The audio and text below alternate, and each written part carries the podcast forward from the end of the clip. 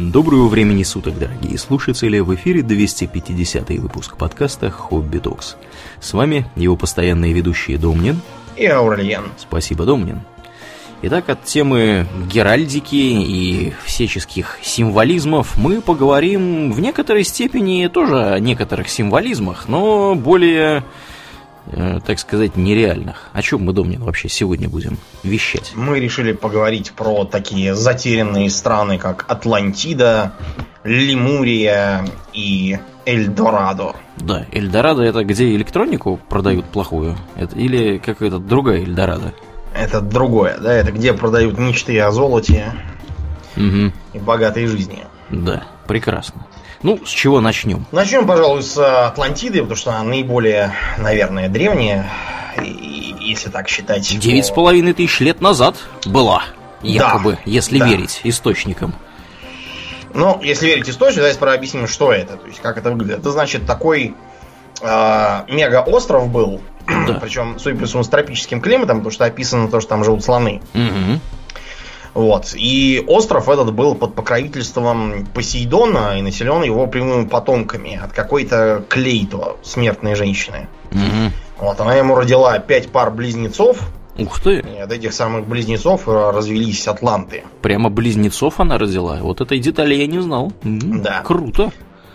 Какое совпадение? Но э, это как бы не один остров, там а, архипелаг, там один большой и несколько маленьких. И на южной стороне самого большого острова находится город Посейдонис. Угу. Вот, названный в честь, собственно, их прародителя. Посейдонис здоровенный город по тогдашним э, временам. У него диаметр был 7 километров. Он такой, знаешь, э, радиально-кольцевой, как Москва, только поменьше. Угу. И вместо автодорог там такие э, кольцевые озера. И он их, соответственно, такими кольцами суша расположен. Значит, вот, э, так сказать, самый центральный островок, вот, на нем дворцовый комплекс, укрепления там всякие, ага. и э, храм Посейдона и Клейту этих самых, вот, с огромной статуей Посейдона внутри. Вот. Ну и снаружи там всякие храмы поменьше, всяких там старых царей, там, правителей и тому подобных. Потому что царей там много, там такая, знаешь, коллегиальная какая-то монархия, там есть 10 архонтов, вот, и из них один э, носит титул, собственно, Атланта и сидит в Посейдонисе, там, за, за главного. Да, ну и, соответственно, все эти архонты, они являются представителями этих вот древних семей, первых прародителей. Десяти, да. Пяти пар близнецов этих, да. да. Вот, ну и у них каждые где-то пять лет там большое собрание, которое предваряется жертвоприношением быка. Угу. Так вот, о чем, на какие вообще мысли нам навевает вот эта вот э, интересная такая картина? То есть острова, архипелаг, объединенные в такую рыхлую конфедерацию, э, считающие, что происходит от морского бога Посейдона и приносящие ему жертву быков. Что-то подозрительно это уже слышали. Грецию напоминает чем-то. Причем не какую-то Грецию, вот э, Грецию да, вообще. Абстрактную. Греция большая, да. А конкретно крито-минойскую культуру. Угу. Тут тебе и острова, и возведение родства к Посейдону. Дворцовые и, комплексы. Да, дворцовые комплексы, которые, да, на изолированных островах. Вот, быки там всякие, вот это. Угу. Так что есть подозрение уже по описанию. Ну, давай вообще объясним, откуда все это взялось. Жил да был такой Платон.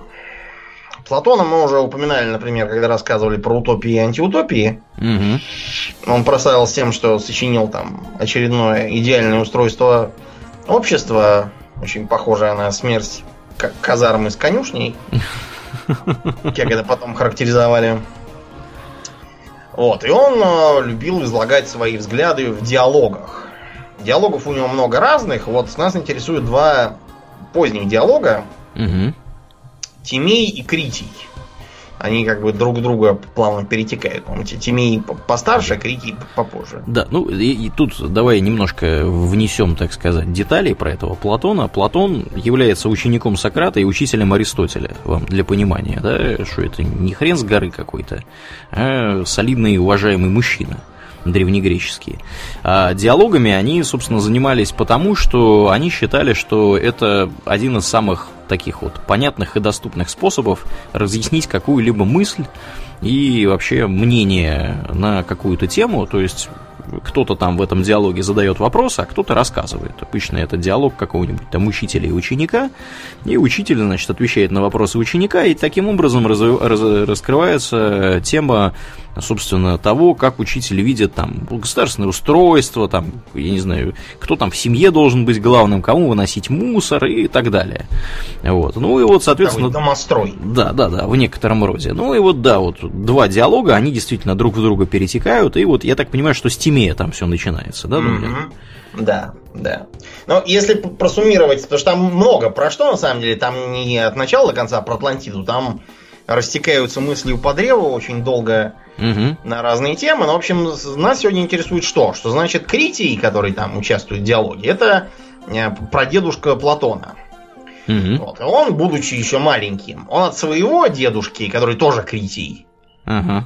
вот, он узнал э, историю, которую тот узнал от э, их дальнего родственника э, Салона, угу. известного законодателя афинского.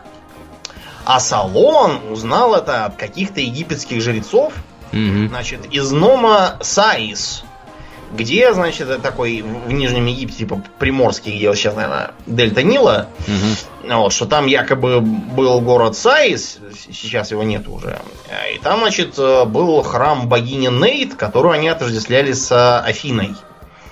И якобы, что эти вот египтяне, которые там жили, они что-то там, э, какое-то родство с, с афинянами якобы у себя находили. На это, скорее всего, придумки самого Платона. Так вот, якобы, значит, эти самые жрецы, это и местные версии Афины, Салону, поведали про то, что у них вот есть такой архив, который повествует о событиях 9 тысячелетней на момент жизни Платона давности. Вот на этом моменте возникает первый вопрос. Э, насколько нам известно, как бы неолитические культуры э, на территории Нижнего Египта появляются... Не вели, да, да, записей, скажем прямо, поначалу, письменных. Да дело да даже не в этом, а в том, что как бы 9 тысяч лет до Платона, это получается от 11 до 12 тысяч лет как бы Один с половиной, ну, да. Да, примерно. То есть 10 тысяч лет назад, даже если мы скинем до круглого счета, никакой цивилизации еще не было. Не было, не было. Ни в Египте, нигде. То есть в Египте все началось где-то, по-моему, в пятом веке до в пятом, извините, тысячелетии до, до нашей эры, то есть что-то вот такое. Угу. 4 тысячи лет до Рождества Христова, там уже начинаются какие-то шевеления э, да. неолитического вида. А тут нам Поэтому... предлагается поверить в то, что это было еще раньше, на несколько тысяч лет. Да, это что-то, знаете, тут, э, тут то ли кто-то чего-то приписывает, э, то ли просто сразу все это там сочинил. Угу. Ну, вообще, знаешь, вот эта вся цепочка, да, там, седьмая вода на киселе, кто-то кому-то что-то рассказал, да. какой-то сломанный телефон вообще у них тут получается. И все какие-то старые деды, которые все уже, наверное, забыли, да. перепутали, там, да, попали да. в маразм. Да. Может, Альцгеймер там у них или еще да. что, они там что-то вещать начинают. Вот. Это надо, так сказать, with grain of salt. Очень Причем, большой такой. Да, угу. Grain of Salt начался практически сразу же. Вот этот самый Аристотель, который был учеником Платона, он сразу говорил, что это чепуха. Угу. Да, и что в таком духе Платон просто пытался высказывать свои э, философские и политические взгляды. Да, придавая есть, вес таким образом. Да, предполагается, что как бы э, Атлантида, она должна деградировать, да, вот в процессе всего этого там. Э, то есть там сперва правили цари, потом аристократы, потом народ, все это вот порушилось. То, как Платон мыслил себе деградацию политического строя. Угу. Вот, э, как бы иллюстрируя что, то, что происходит сейчас, а именно совсем там деградировавший на его время строй. Вот, и кроме того, тут такой момент, что, как бы так сказать, э, он показывал, видимо, что под видом Атлантиды он, наверное, выводил скорее афинскую морскую державу, которую он ненавидел лютой ненавистью, люто да, бешено ненавидел. Своеобразная такая антиутопия для него. А проблема в том, что э, диалог Крити не закончен. то ли он не дописан, то ли скорее он дописан, просто до нас не дошло. И, кстати, некоторые атла- атлан- атлантисты, атлантологи, как назвать? Атлантофилы. Да, атлантофилы, они говорят, ну вот, это просто потому, что до нас конец не дошел, а там-то страшные тайны все будут открыты в этом конце. Мгм. Вот если бы его найти, но, Я знаю, всего- я знаю, Домнин, что случилось. Я, я, я уверен, что я знаю, что случилось с концом. Его спрятали иллюминаты. Наверняка, да. Мгм. Не иначе. Так вот, э, уже тогда возникали справедливые сомнения в том, что Атлантида когда-либо существовала. Э, Вот, если Аристотеля можно, потому что он был политическим противником своего учителя, можно, допустим, не считать, то в остальном не сказать, чтобы это была очень популярная такая те- теория и история. Серьезный всплеск интереса к ней начался только уже в 19 веке и расширился в 20 а до этого Атлантида никого не волновала, а воспринимала, знаете, как там мифы про всяких Зевсов и тому подобное, как бы без особых... э, Да, без особого особой- пиетета. Ну да, без привязки какой-либо к реальности, так Мгм. что... Вот, значит, по...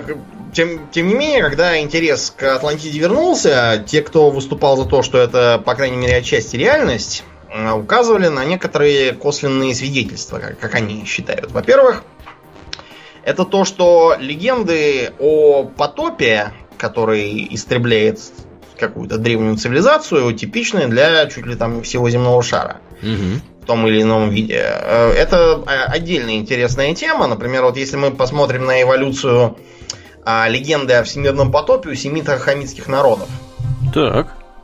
то мы обнаружим, что в принципе канва остается прежней, то есть боги или бог насылает э, ливни и потоп, а в процессе гибнет почти все человечество, кроме какого-то одного товарища, которого предупредили заранее.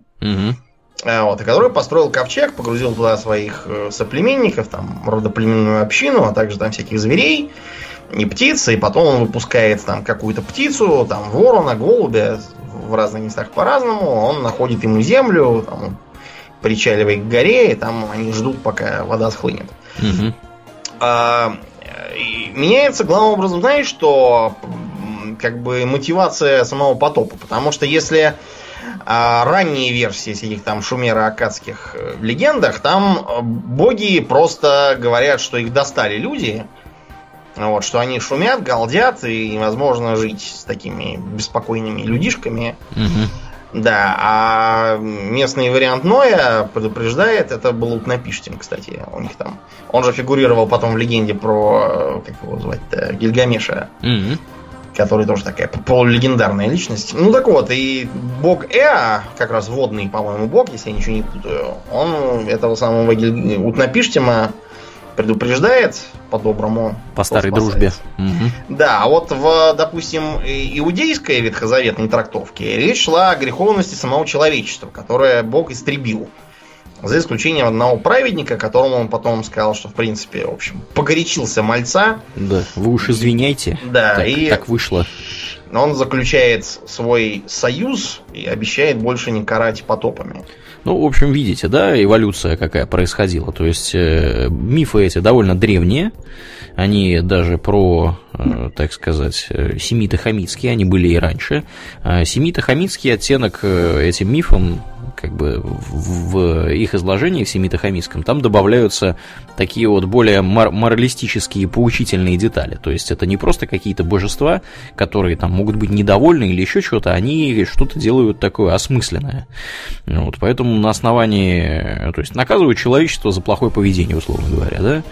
Вот. Они по-прежнему еще это не новозаветный Господь, да, который всемилостив и милосерден. Да, все Э, благ. Да, все благ это, это вет- ветхозаветный Господь, который очень, очень такой э, Могучий лев Яхве. да, кровожадный иногда местами даже, и, в общем, А такой потому что Яхве злопамятный. это бог войны, как бы.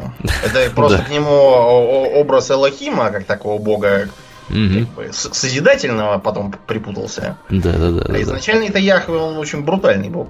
Да, в общем, не, не гнушался, так сказать, мочить всех направо и налево. Ну и вот видите, какая-то У моральная... был Мгм. забавный комикс на эту тему, что типа Так. такие две- два войска стоят, одно говорит, что там дело плохо, на их стороне бог, Такие, но с другой стороны, судя по этой книге, их бог какой-то маньячный, параноидальный, помешанный на контроле псих.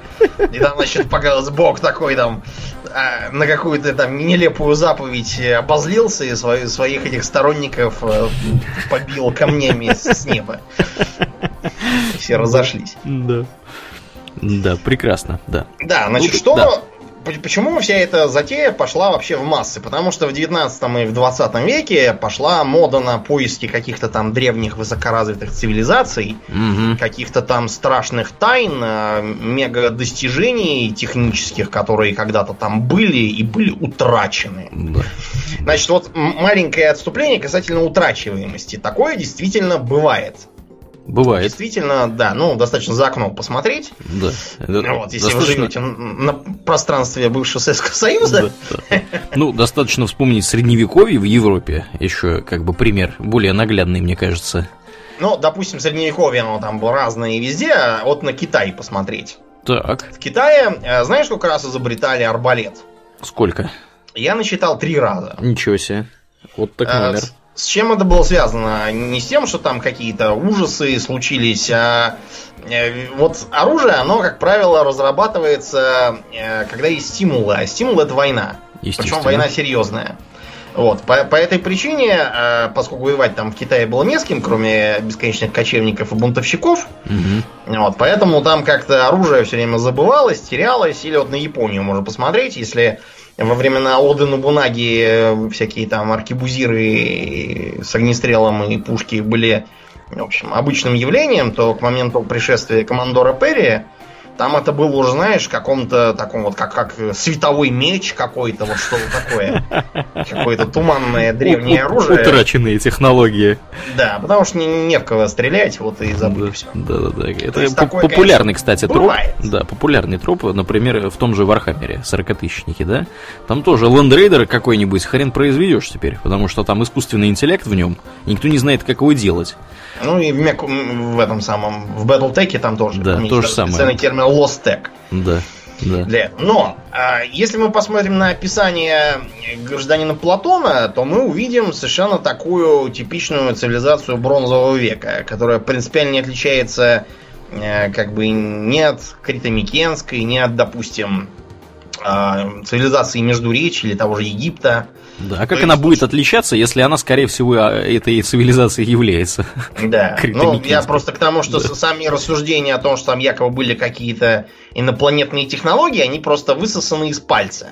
Я могу понять тех, кто считает, что Платон там описывал, пусть искаженно, но исторические реалии, да, это не исключено. Но вот э, то, то, что Платон не описывал, а придумал хрен знает кто, этого я понять уже не могу никак. Всякие Ну, общества врил, и же Да. с ними.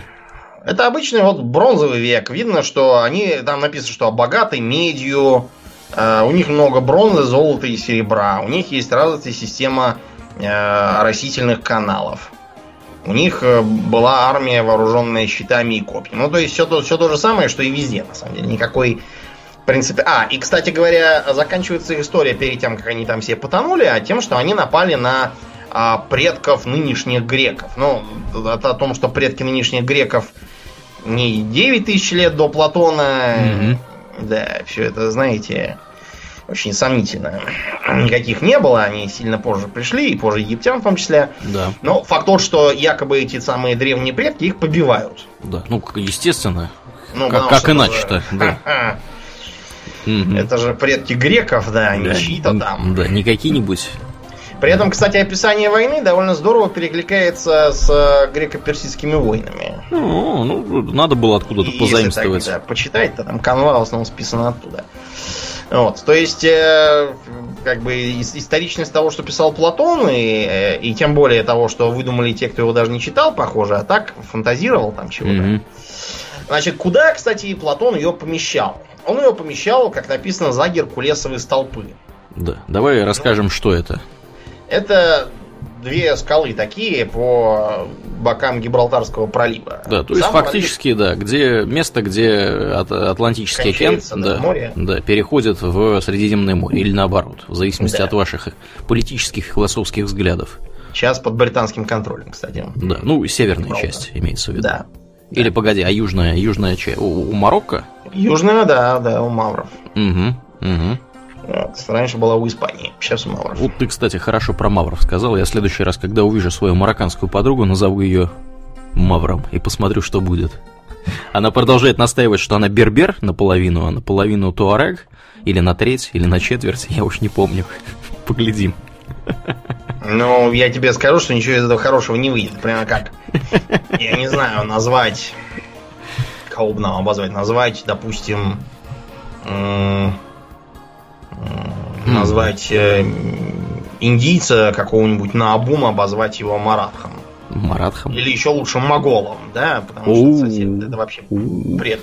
Да, да. За так такое можно получить да. по щам, я думаю, да. Мавра это такое европейское словцо, которое обозначает там вообще всех. О, да, да, да. У меня, кстати, была, была с ней история, когда она мне на голубом глазу рассказывала, как, как плохо жилось людям Э, при колониальном владении. При всем при том, что она на минуточку эм, э, из семьи, которая была возвышена при колониальном владении, она могла учиться, значит, э, во Франции, работать во Франции. Она говорит свободно по-арабски, по-французски, никаких у нее проблем в жизни нету. У нее там большой дом в Марокко, все дела. Ди- вот. Дикие испанцы нападали да. на Марокко и оставляли за собой больницы и театры. Да, да, да, да, да. Вот. И как бы это невозможно объяснить ей. Она как бы у нее в голове, что, как, ну, я понимаю, когда у вас 99% населения страны, э, я не знаю, работают в строительстве, там еще чего-нибудь, вот, и бегут в Европу, и потом там делают вид, что они египтяне или какие-нибудь сирийцы. Вот. Ты же знаешь этот прикол? Что под видом сирийских беженцев в Европе да, набежало... Угодно, только не сирийцы. Да, да, да, да, да. Вот они делают вид, что они говорят с сирийским акцентом по-арабски, а на самом деле они из Марокко все. Все Да. Ну так вот, считалось, да, что это как бы в Атлантическом океане, но э, понимаете, в чем вопрос? Вот э, как описывает это место Платон после того, как все развалилось? Как да. то, что там а, море стало несудоходным из-за того, что потонувшая эта Атлантида подняла ил, Угу. И поэтому там не, не пролезть. На самом деле в Атлантическом океане ничего такое невозможно. Там придется, не знаю, Северную Америку утопить, вот там может что-то такое получится. А вот в Эгейском море, которое достаточно мелкое, угу. вот это как раз, да, это встречалось и встречается до сих пор периодически. Э, то есть э, есть мнение, что вот это вот э, за Геркулесными столпами, это вот как бы это далеко, да, вот как примитивные люди считали там один-два и много. Угу. Вот за, Гибрал, за Гибралтарскими, за Гибралтарским проливом это вот да. такое же вот далеко какое-то. А это же горы Атласа там, правда? Горы Гер... Атласа в Африке, ты хочешь сказать, которые. Да, да, да, да. Кстати, э, те, кто там живет, тоже называли Атлантом, но это скорее всего просто так. Угу. Потому что по, по горам. По созвучию, да, да, да. Да. Вот. А, короче говоря, это что-то сомнительное, что там могло быть в Атлантическом э, океане такое. А, другой вопрос. Вот то, как описывается гибель Атлантиды, да, то есть там Э, правда, само описание такое довольно мутное, оно постоянно себе противоречит. Угу. Вот, и то, то написано, что они пропали за один день и одну ночь. В другом месте написано уже, что там была целая прямо там серия катастроф, и только потом они э, уже все потонули. В общем, не очень понятно, что именно там произошло. А, поднимались всякие теории типа того, что а если там повышался уровень мирового океана, потому что были всякие там эпизоды с, с изменением климата, там с таянием ледников, угу. которые на Канаде были ледники, сползли в море там на одном этапе истории. Во-первых, это было очень давно, во-вторых... Да, уж никак не все... 11 тысяч лет назад с половиной. И потом, пока это все повышалось, там можно было уже состариться и помереть раньше, угу. чем оно так повысится, чтобы вам всем потонуть. Так что это глупости. А с другой стороны, э, есть теория, что вот там написано, что потом были землетрясения и потопы необычайно разрушительные силы. Э, то есть землетрясения и потопы, возможно, это связано с извержением вулкана, с каким-нибудь... А некоторые даже говорят с падением метеорита. Правда, э, падение метеорита, которое способно утопить остров, оно бы, скорее всего, просто угробило вообще все остальное на Земле. И Платон бы просто не, не существовал, чтобы да. про это писать что-то. В последний раз, когда такое случалось, вымерли динозавры.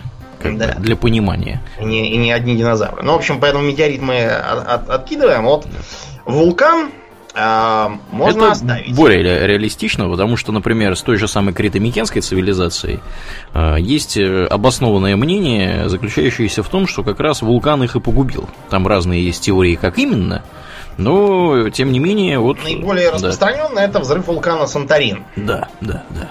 Потому Который, что- на самом деле, он как бы до сих пор, скажем, прямо... Он существует как кальдера. Да, То есть, как бы рытвина в море, из которой краешки этой кальдеры в виде островов Тира, Аспронисии и Терасия поднимаются. да, да. Я Вот там, кстати, вот был дома. Остатки. Да, да, я помню, ты говорил. Мгм. Да вообще я тебе скажу так, выглядит, конечно, все это здорово. Там э, несколько вот действительно этих островов, они расположены, ну, как кальдера, да, по, по кругу, и посередине там есть вот такой вот небольшой вулканического характера островочек тоже, вот, и, ну, там живут люди, там много туристов, там красиво, там деревня Ио, все дела, все это очень романтично выглядит, но, эм, как бы это сказать вам, дорогие друзья, это вулкан, Если он проснется, то там будет как, как на Гавайях сейчас. Ты же в курсе, Да. что сейчас на Гавайях происходит? Да, да, да. Я сегодня видел фотографии, там магма прямо плещет. Э, Значит, такая фотография, шоссе, в общем, залито магмой, и она прям плещет там через край. Вот в этих Гавайях, но еще там, там же еще все это серо, сероводород, все это, так сказать, газы какие-то токсичные. Людей эвакуировали. Вот, тоже будет и с Санторином, я так подозреваю. Вот. Да. Так вот, э, Санторин взорвался, он угробил, во-первых, тех, кто жил там, а там была довольно развитая цивилизация. Считается, что на Санторине был один из центров вот этой вот крито-минойской Ага. цивилизации. Вот, что там была достаточно продвинутая цивилизация в смысле строительства, там фрески всякие откопали, черепки разные, которые свидетельствуют о высокой степени развития гончарного мастерства. Мгм. А на самом Крите тоже, вот ты, ты был, видел, Да, там да, разные да. интересные. Да. Ну, Вот это все тоже угробило э, извержения, потому что начались, э, во-первых, э, цунами, во-вторых, посыпался пепел, а при тогдашнем сельском хозяйстве, вот как раз то, что описывалось Платоном, то есть растительное земле- земледелие с помощью многих каналов, Мгм. оно применялось на Крите, и при этом оно, разумеется, все смыло при цунами. Ну да. То, что не смыло, то засыпало пеплом. Да, ну еще там есть гипотеза, которая заключается в том, что при извержении вулкана возможно вот стремительное распространение э, тепловой волны, так называемой, когда поток горячего воздуха э, движется очень быстро по морю в направлении острова, и фактически он все на своем пути, так сказать, э, варит. А это очень, э, очень логичная теория, потому что на самом деле самым опасным непосредственным последствием извержения является именно вот эта тепловая волна. Мгм. Особенно для э, морских вулканов всяких. Да, да, да. Потому что лава течет сравнительно медленно. Это все-таки камень, Ну да, да, да. тяжелый. А вот этот вот самый поток э, несется, и при этом для него вода не преграда. Почему для него вода не преграда? Потому что верхний слой воды мгновенно закипает, поднимается пар, и вот на этой вот паровой подушке Ну э, да. тепловая волна едет дальше. Мгм. Зафиксирован, например, случай, когда, по-моему, на острове Мартиника в Карибском море. Э, произошло такое извержение, о нем знали, но там проходили выборы, так что, сами понимаете, до вулканов ли тут, Да. когда выборы. Короче говоря, угробило всех, кроме одного зэка, который сидел в каком-то подземном карцере, и поэтому его не совсем убило, а только так. Приварила. Наполовину, да, слегка Ничего его себе. обварило. Все остальные, кто попался, все до единого. В городе все сварились. Да. Так что, в общем, мы с вами, наверное, поддержим ту теорию, что Атлантида это крито-минойская цивилизация, что она очень подозрительно это похоже. Вот, кстати, э, э, на Кипре, на Кипре был я, Мгм. а на Крите был ты. Вот на Да. Кипре там есть такой интересный храм Афродиты. Так. Он подозрительно похож на то, как э, описывается храм Посейдонова на Атлантиде Платона. М, Просто вот один в один. Понятно. Ну, это, возможно, был и собирательный образ, скажем прямо. Не исключено. Ну, Вообще вся эта Атлантида больше похожа на собирательный образ. Кстати говоря, а, что касается даты. Да. а, Если принять извержение Санторина за нашу Атлантиду Мгм. Ее катастрофу, то получится, что эм, это было не 9 тысяч лет назад, с точки зрения Платона, а примерно 900. То есть он просто прорисовал лишний нолик. 900 Для лет важности. назад. Ага. Для него. Его Да. на как? Его на как? Over 9000 хотел да, он так сделать. получилось номер 9000 какой-то. Мгм. Да. С другой стороны, Атлантиду некоторые помещают кто куда. Некоторые, например, даже в Черное море ее засандалили. Да, да. Там, правда, очень быстро начинаются рассуждения о том, что атланты это потомки вставить национальность того, кто это придумывает. Да, там все это очень быстро как-то куда- куда-то туда идет. Идет, да, в сторону древности некоторых народов. Да. Вот. Но, правда, есть до сих пор и разные там попытки чего-то искать в Атлантическом океане. Такое, например, был такой случай, э, когда там э, была обнаружена, м, было обнаружено вулканическое стекло. Так. Да, э, неподалеку от Азорских островов нашли. М, Оказалось, что да, это вулканическое стекло. а Вулканическое стекло в э, условиях подводного извержения образуется. Для этого нужна суша и атмосферное давление воздуха.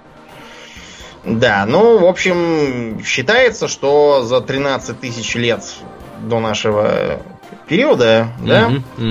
Э, даже уже, ну да, 13 тысяч лет. Э, Там, видимо, какой-то был вулкан, который поднимался на поверхность океана, и тогда что-то там такое Извергалось. действительно извергалось. Да. С тех пор он просто обвалился, ну и все.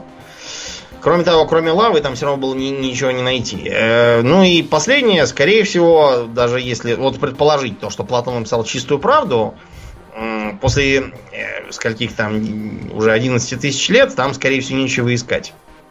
Просто потому, что за такое время теоретически могли бы сохраниться что? Там какие-то остатки от мрамора и, может быть, золотые изделия. Все остальное без, как бы безвозвратно потеряно от течений, окислений и тому подобного. Так что, в принципе, можно ничего особо и не искать. Мгм, мгм. Да. А помимо Атлантиды, есть же еще одна теория о потонувшем континенте. там, Континенте, острове. да, да, да, да, да. Мы уже упоминали континент Му. Вот, когда мы говорили про, про что мы говорили? Не то про подделки, не то про еще что-то. Про что-то Ну, в мы общем, такое говорили, Что да. там такое говорили, да, мы упоминали этого самого э, офицера британского Джеймса Чорчварда из каких-то там бенгальских не то стрелков, не то драгун, ну, в общем, кого-то. Мгм. Что якобы какой-то брахман ему доверчиво рассказал какие-то страшные тайны, какие-то там таблички. Вот, что якобы было, был такой континент Му, который на, на карте у этого Чорчварда, значит, расположен посередине Тихого океана, он объединяет в себя, в общем, э, острова Океании. Включая, кстати, остров Пасхи.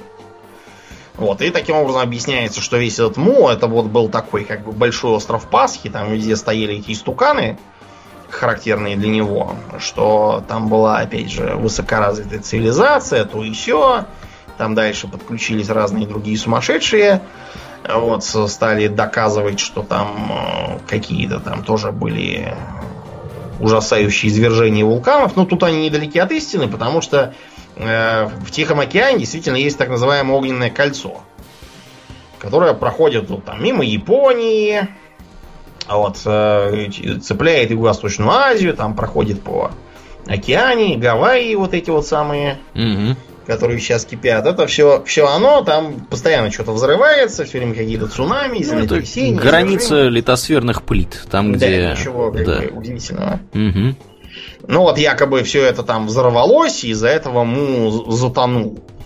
Вот, на самом деле, э, единственные как бы рациональные зерна, которые лежат э, под э, всеми рассуждениями любителей континента Му, в том, что, похоже, Тур Хейердал был прав, и что между полинезийцами и обитателями Южной Америки действительно были контакты. Э, Вот, он же, помнишь, там плавал нарочно на плоту, Мгм. из бальзовой древесины. И действительно доплыл, доказав, что так, так было можно сделать и в те времена. Он там действительно там все это расписал. Интересно. Да, ну, надо сказать, что полинезийцы это ребята крутые. Они по генетическому своему происхождению практически все с Тайваня. Э, согласно современным исследованиям. И, как показывает практика, они здорово умеют плавать на всех этих лодках, потому что они стремительно, там, за несколько сот лет э, сумели колонизировать практически все, что можно было колонизировать, любую там клочок земли в Тихом океане э, практически до всюду они добрались на, при да. помощи совершенно каких-то примитивнейших этих своих технологий мореходства. Ты видел, как у них карта выглядит? Как у них карта выглядит? Выглядит как, значит, из, из листьев, я так понял, сделано. То есть такой как бы сказать... Из дерьма и палок, короче, карту ну, на трафарет похоже, то есть как бы такая так. как бы квадратная рамка, и в ней просто так вот э, такими веревочками из листьев сделанными ага. протянутые, типа, я так понял, то ли это морские пути, а узелки отмечают острова, что-то вот такое. То есть, как бы этому плавать не, непонятно, но они, видишь, как-то вот плавали. Они, может, еще это в течениях шарят? Ну, я думаю, что да, потому что плыть-то лучше по течению. Ну да, да, да. Ну, да, в общем, они, они как бы ребята, которые живут на море постоянно, а, и, в общем-то, они обладают соответствующими знаниями, навыками и умениями для того, чтобы Э, так сказать, путешествовать между всеми этими островами. Для нас это может казаться диким, для людей, которые живут в европейской части или происходят из, из европейской, или, я не знаю, даже не европейской части, континентальной части Российской Федерации, и не только, вот, э, которые море видят только в отпуске, как это, как это там плывешь, там неизвестно куда. Для этих чуваков это вообще плевое дело. Вот. Так что да. Да, ну и ключевую роль во всех этих рассуждениях насчет Му играют Муаи. То есть вот эти вот истуканы на острове Пасхи. Да. Э, типичные доводы, доказывающие, что такого тогда все построили там рептилоиды с планеты Нибиру, там угу. и Му этот самый, Конечно. неважно кто, что, значит, это, это этого не могли построить, это не моглики, да, опять у нас какие-то. Да, да, да, да. Э, как правило, во-первых, они завышают э, вес этих статуй, говорят, ну не могли же вот они переносить такие статуи, которые чуть ли не до 15 тонн могут весить. А, потому что они просто берут э, средний базальт, который сейчас используется, и высчитывают по нему. На самом деле, эти, типичная статуя весит тонны 4, там где-то вот так. Потому что на острове Пасхи базальт свой, особенный, очень легкий совсем не той. Э, потом зачастую завышается высота статуи, там пишут про какие-то там 20 метров. На самом деле эти, как правило, обычно это там, ну, где-то метров 10, может быть, статуя в высоту. Угу. Вот, как, как, как-то так. Э, самая большая, по-моему, 11. Многие вообще маленькие, на самом деле. Да, так что там как бы ничего такого сверхъестественного нет, а все разговоры про то, что ну вот на острове нет деревьев, поэтому все реконструкции там с бревнами, которые используются как рычаги для их перемещения от каменоломни, угу. да, вот как бы потому и нет деревьев. Что все извели, да, вот именно. Да. На самом деле, да, если кто-то вдруг не в курсе, современная наука считает, что на острове Пасхи народонаселение, собственно, и перемерло от того, что они расплодились там в невероятных количествах, и ресурсов просто стало не хватать. И, а когда стало да. ресурсов, они стали делать что? Городить статуи, чтобы боги там не спаслали чего-то да, там такое. Да. Угу. Вот, и угробили последние ресурсы, так что когда прибыли европейцы, образовавшие островом Пасхи, они просто на Пасху как раз Да, подъехали, прибыли туда, да. Там уже были какие-то остатки былой роскоши и людоедства, кстати, тоже было. Вот туда уже. бы Таноса туда бы отправить, к ним. Да. Я думаю, он бы там быстро навел порядок своими методами. Наверное. Но угу. это в Тихом океане, а есть еще у нас в Индийском один континент, называется Лемурия. Да, да. Вообще, это не такая достаточно свежая теория, потому что она не случайно называется Лемурия, да? Все же знают, что эти самые... Лемуры? Лемуры, да, живут на Мадагаскаре, там поют I like it, move it, move it. Да, да, да. Угу. Вот что-то там такое. А проблема, правда, не в самих лемурах, э, хотя они, конечно, тоже очень интересны, это местный эндемик. Больше лемур нигде не живет. Да. Хотя это, в общем, приматы есть примат. Макроносые приматы, если кто-то да, вдруг не знал. макроносые приматы, да. Угу. Родственники наши в некотором роде. А дело просто в том, что местное население, оно как бы ближе вовсе не к неграм, рядом с которыми оно живет. А к индонезийцам. Па-па-па, вот это Да. поворот. То есть по совсем другой край, как бы, Индийского океана. Ну, что, в принципе, если немножко подумать на эту тему, совершенно неудивительно, потому что индонезийцы и полинезийцы – это, в общем-то, товарищи, которые плавают. А негры в Африке, они не очень плавают, Да. скажем прямо, вокруг своей Африки. Ну, они тусят там у себя в Африке. Если их не ловить и не вести, тогда они не плавают. Да. Да, вот именно. Так вот, понавезли, они поплыли. Так вот, э, в общем, были самые разные дикие высосанные тоже из пальца теории, что значит это был мегаконтинент такой, который находился в Индийском океане. И он таким образом был такой мост между э, современными островами Юго-Восточной Азии и Африкой. Э, К этому уже приплетались также некоторые индийские мифы, потому что в Древней Индии там были всякие легенды про э, затонувшие э, города. Да-да-да. Да, да. Вот, значит, э, потом подключилась госпожа Блаватская, которая не могла там не набрехать еще Ох, да, немыслимого. да, да, это персонаж еще тот. Да, мы про него уже несколько раз упоминали. Здесь она э, превзошла сама себя, набрехав про какую-то там третью расу, которая там жила. И что там была прямо э, как- какая-то огромная, огромный был мегаконтинент, в который даже Швеция внезапно входила. Почему-то. Я вообще с трудом сейчас пытаюсь понять, как это возможно географически, чтобы в какой-то мегаконтинент, который находится в Индийском океане, входила каким-то образом Швеция. Все это объясняется очень просто. Если мы поглядим на данные геологии, Мгм. В частности на э, направление миграции индостанской плиты, Так. нам станет очевидным, что действительно была такая Лемурия, называется полуостров Индостан, которая тогда действительно была таким островом, который, частью которого был Мадагаскар. А потом Индостан откололся и уплыл. И уплыл вот туда, где он есть сейчас. Вот и все. Да. Все, Ну, все собственно- лемуры объясняются именно этим. Да, ну и, собственно, Гималаи – это результат того, что э, литосферная плита, на которой лежит Индостан, благополучно наползает на то, что вот является как бы азиатской частью э, вот, э, Евразии, скажем Да, прямо. горы обычно это столкновение плит, они так вздыбливаются. Мгм. Чем горы моложе, в смысле геологии, тем они выше и острее. Да, ну, собственно, Гималаи по этой причине, они становятся выше и выше с каждым годом. Эверест, да, он не Да. случайно именно там. Вот у нас Да. уральские горы, они какие-то дохлые, Да. все какие-то ни- никакой движухи там нету, кроме там перевала Дятлова, ничего не происходит в Уральских горах. Да, даже медь уже почти не копают, говорят. Мгм. Да, но это мы все в старом свете, есть же еще и новый свет, где тоже полный порядок с пропащими всякими местами. Да. Главную роль тут, конечно, играет... э, Жадность человеческая. Человеческая жадность тут играет главную роль, скажем так. Ну, в общем, да, ты прав, потому что если Атлантида и прочие все искали скорее из научного интереса, то вот э, Эльдораду разыскивали исторически самые первые из всего, о чем мы сегодня рассказываем, а Мгм. поэтому все был вопрос исключительно экономический для поисков Эльдорады. Да. Само слово обозначает буквально «золотой». Мгм.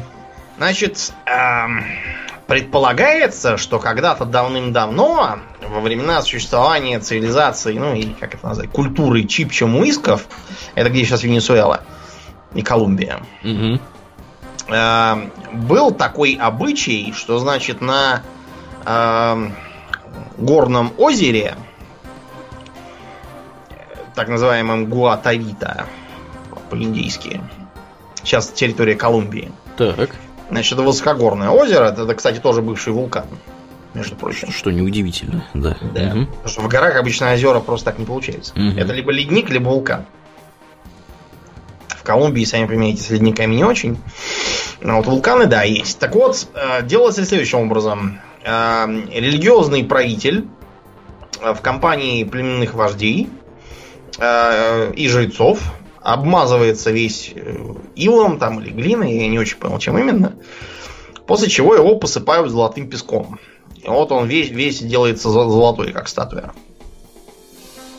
Вот это, собственно, называется Эльдорадо по-испански, то есть золотой человек. Мгм. А он потом должен ритуально искупаться в этом озере, чтобы с него смыло по золоту. И тогда он э, как бы вылезет, я не знаю, что это должен символизировать, то ли что они что-то жертвуют, то ли что обновляется, может быть, как-то таким путем, то ли он, может быть, что он там какую-то божественность получает, не очень понял, что это все должно значить. Более того, на самом деле нет даже никаких э, реальных данных о том, что такой, и именно такой, по крайней мере, обряд когда-то был. То есть, э, возможно, просто они, допустим, бросали что-то в озеро. Вот это уже подтверждено. По крайней мере, данными раскопок. Сейчас мы объясним, каким образом. Угу. А вот про все эти обмазывания не весь чем и купания, это э, рассказывает некий Хуан Родригес. Родригес, когда он все это писал, э, это был уже 17 век, 1636 год. Вот. И к этому времени уже ни золотого этого человека не было, ни Чипчемуиска уже давно не было, ничего. Так что это все больше на его совести находится. С чего вообще испанцев туда принесло? В Колумбию. С того, что как раз перед этим э, некий Кортес распатронил державу ацтеков, а его родственничек э, Писарро Угу. э, притащил сказочный клад из Перу, который он весь там разграбил. Ну, в общем, короче, бандиты испанские Ну да, приехали, есть разграбили. Мгм. Типичная цивилизованная жизнь. Да. Да. Все, все как, как у людей. В старых добрых традициях, да. Да. Поэтому а, некий Гонсало Хименес де Кесада, фамилия, кстати, означает сыр, сырный, Гон, Гонсало сырный. сырный какой-то Гонсало. Сырный Ну, Гонсало. Может, может быть, я, я подозреваю, что это просто топоним какой-то, типа сырная слобода, может там какая-то была. скорее всего, он туда родом, да. Да, короче, вообще он по профессии был какой-то то ли юрист, то ли что-то там духе, короче, занимался бумажками, но бумажками ему, видимо, надоело заниматься, он записался в конкистадоры, его назначили помощником губернатора, Угу. вот, и То, что грамотный был. Да, видимо, поэтому другие в основном еще просто были бандиты, этот Да. Грамотный был бандит. понимал, да, в документации. Эль Контадор. Эль. Контадор. Короче говоря, Контадор набрал где-то 900 человек боевиков из своих. Вот, плюс еще там взял в разных местных на подсобные должности. На подхвате были, чтоб, да. Да, и пошел вверх по течению реки Магдалина, как они ее назвали. Вот, и они хотели как-нибудь пройти через Анды, там еще кого-нибудь пограбить. Да. Да, Земли богатые, явно тут у, населения есть деньжата. Ни одному же Писару, да, грабить. Да. В общем, они почти год э, чесали вперед, потеряли там большую часть населения, жрали черт знает что. Вот, осталось там, по-моему, у них 166 человек в итоге.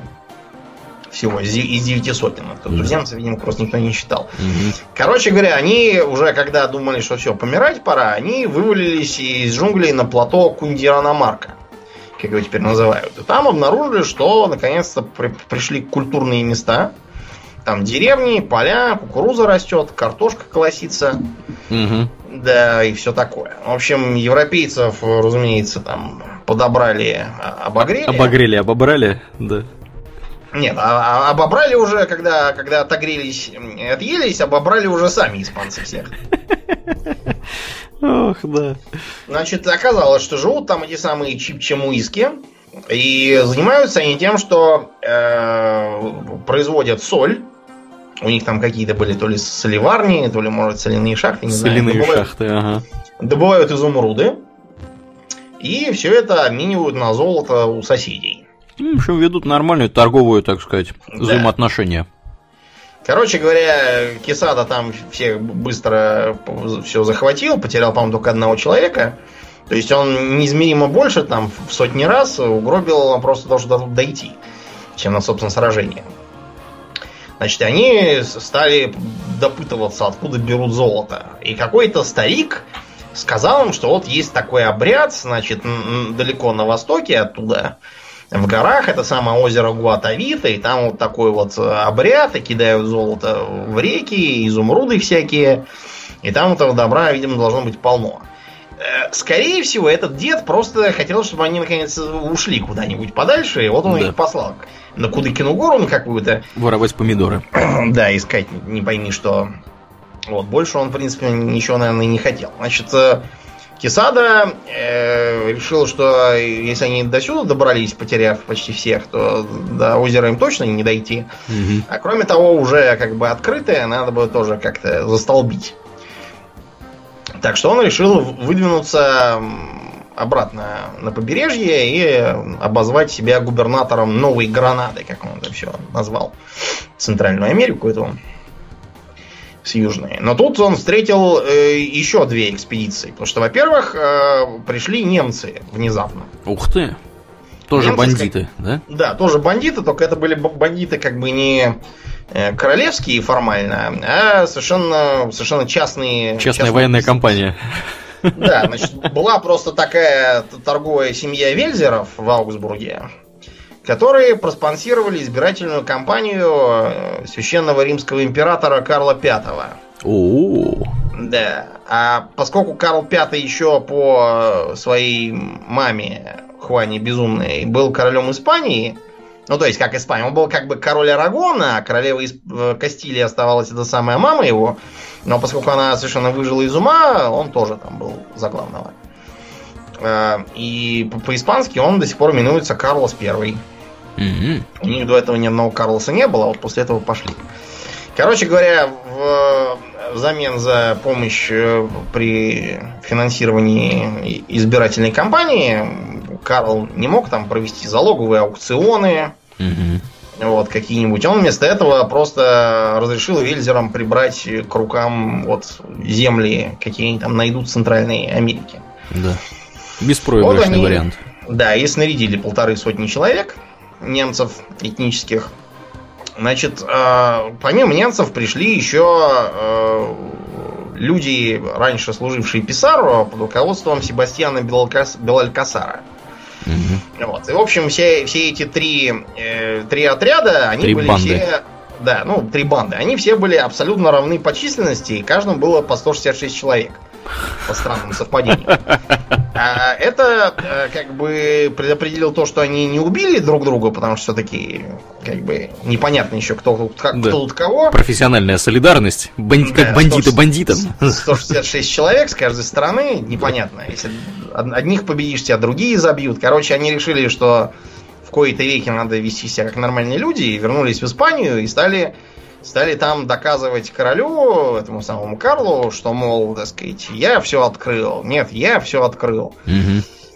Вот, короче говоря, все они на самом деле получили фигу, потому что Венесуэлу захавали какие-то конкистадоры, не ставшие дожидаться, пока там эти немцы из Аугсбурга что-то там докажут. А Белолкасар вместо должности губернатора получил абсолютно церемониальный пост а, маршала Новой Гренады, которому ничего не полагалось совершенно. Вот. А а вот э, Киса... А, нет, это Кисада как раз получил должность этого маршала, а Белаль Касар, по-моему, тоже ничего не, получил. Он, по-моему, только каким-то стал то ли алькальдом, то ли, ну, короче, какую-то такую местечковую должность ему дали. Ничего, ничего хорошего не получил. Пока они там все спорили и разглагольствовали, э, брательник Кисады решил, пока там суть до дела, двинуться на поиски озера Гуатаита. И, подождав, пока настанет сухой сезон, э, стал черпать. За три месяца, пока длился сухой сезон, им удалось вычерпать где-то вот на минус 3,5 метра это озеро. Ничего себе. Да, дальше уже начались дожди, было понятно, что совсем его вычерпать не удастся. И у ведра оторвалась ручка, что немаловажно. Они делали проще, они тыквами черпали. Мгм. Тыквы сгнили. Да, тыквы, тыкв много, они дешевые. Короче говоря, э, они нашли где-то 3000 всякой мелкой золотой фигни. Да, ого, ничего себе. Да, но это не, не очень ценно. То есть там предполагалось, что какие-то сказочные богатства, типа вот как у как за, за Атуальпу получили. Ну вот, а так, ну да, в общем, груз такой там какой-то получился. Значит, через 40 лет туда же прибыла экспедиция какого-то купца из Богаты. Это сейчас столица в Колумбии. Мгм. Они решили с черпанием не возиться, потому что практика показала, да? Они прорыли канал просто отводной. Вода ушла на 20 метров вниз. Но, э, короче говоря, нашли они один изумруд, довольно большой, И тоже много всякой золотой фигни. И все. Э, это, этого даже, знаете, не хватило даже на оплату экспедиции. Никакой прибыли не получилось. Да, в общем, э, таким образом поиски Эльдорадо продолжились, потому что озеро разочаровало. Э, конкистадоры обшарили там все, что могли. Между прочим, отметились не только испанцы. Там был такой испанец Берио, который э, во время э, поисков сделал остановку на острове Тринидад современном. Угу. Там он наткнулся на известного британского мореплавателя, фаворита королевы тогдашнего, Уолтера Райли. Вот, э, рассказал ему по пьяни, там они что-то забухали на радостях. Вот, он по пьяни рассказал про это Эльдорадо, Рейли его быстренько посадил под замок, вернулся домой в Лондон, накатал там какой-то сказочный совершенно доклад о том, что вот там найдены какие-то Эльдорады, дайте денег, я сейчас поплыву. Ну, в общем, он, он даже плавал, но по-моему, ничего не нашел. В общем, частное государственное партнерство не срослось в этом случае у них. Короче, единственное, что вышло хорошего из поисков Эльдорадо, это то, что пока они там лазили туда-сюда, они составили карты подробные Потому что если бы не Эльдорадо, никто бы в эти джунгли и по доброй воле не полез. Хоть какая-то польза. Между прочим, в Северной Америке тоже искали всякие золотые клады. Хотя, что там в Северной Америке может быть, учитывая, что тамошние индейцы были совсем дикие. И до, до более или менее культурного уровня дошли только индейцы Пуэблос. Mm-hmm. И то у них никакого золота тоже не было. Но, в общем, была легенда о том, что есть какие-то семь золотых городов, которые находятся в Северной Америке. Это тоже испанцы начали, но э, на чем эта легенда основана? Э, ты никогда не задумывался о том, почему вот есть такие вот большие Антильские острова, малые Антильские острова. Ну, вот все эти Мартиники, да, Пуэрто-Рики. Так, почему? Всякие, да, Гваделупы. Угу. Видишь ли, а была такая легенда испанская, что когда э, мавры набежали на Испанию в первый раз, то из города Порту э, отплыл тамошний епископ, взяв с собой еще там семерых каких-то местных епископов католических. Они поплыли на запад и нашли там э, некую Антилию. Значит, эту самую Антилию они заселили и основали там семь поселений. То есть вот из этой вот э, байки, а, опять же, непонятно на чем основанной, по-моему, высосанной из пальца, строится э, вся, э, во-первых, название Карибских островов, как антильских, а во-вторых, легенда о семи золотых городах. Рисовали всякие карты, на которых эти города помещались куда-то там на обум Господа Бога. Вот, по этим картам ездили экспедиции. Например, был такой э, Франциско де Коронадо. Вот. Он, правда, сам никуда не поехал, он вместо этого отправил на разведку монаха Маркоса Дениса, вот, который обследовал территорию современного Нью-Мехико.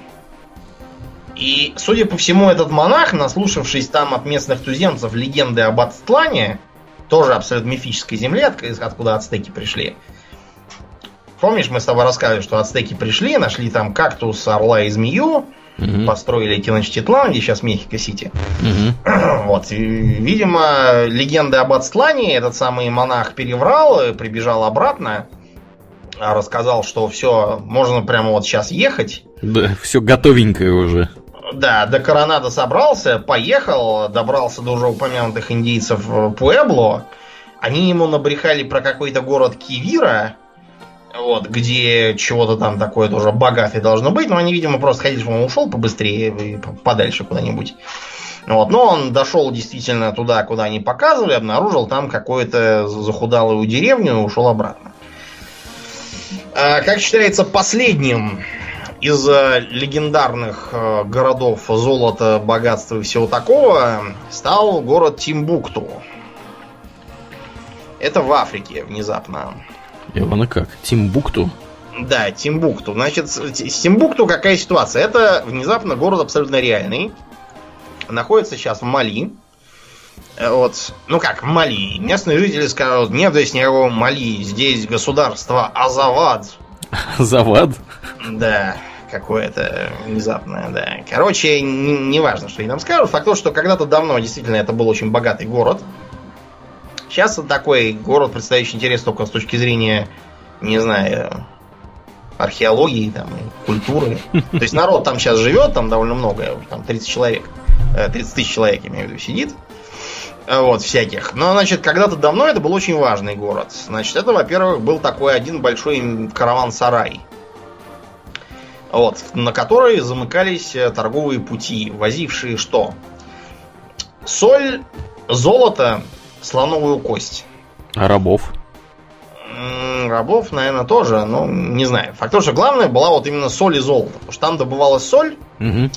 Вот. И за счет э, того, что там ничего просто другого не было, туда шли караваны, привозили им, э, во-первых, золото, чтобы обменивать на соль и ехать дальше, а другие приезжали с едой, обменивали еду на золото и возвращались домой. Таким образом, это было очень богатое такое место, очень культурное. То есть там были а, крупнейшие в Западной Африке мечети. Мечеть, кстати, до сих пор есть. Ее, по-моему, не успели сломать ваххабиты. Вот. А, там же были всякие ученые, разные там книжники, богословы, писались книги, трактаты. Понятно, город был легендарный. Вот, туда истекались всякие путешественники и так далее и тому подобное, пока, в общем, не случилось две вещи. Во-первых, не сократилась транссахарская торговля, Э, потому что все стали плавать вокруг Африки. Благодаря разведанным э, этими, как их там, дагамы и прочими торговыми путями. Вот. А во-вторых, э, марокканский султан, который хотел подорвать там позиции всяких своих соседей, он этот город взял и разграбил. Заодно там много чего разрушив и так далее. Ну а потом город превратился в то, что он есть сейчас. И европейцы, которые его нашли только в 19 веке, Э, обнаружили, что город превратился в бледную тень былого величия. Вот, ловить там абсолютно нечего. Такое вот получилось разочарование. Но зато этот город хотя бы действительно был. Да, не легендарный совсем уж. всего остального, да, что мы рассказывали. Да, да. Вот такая вот интересная у нас сегодня тема. Да, да. Ну что, будем бабки на этом мы подбивать, думаем, да? да?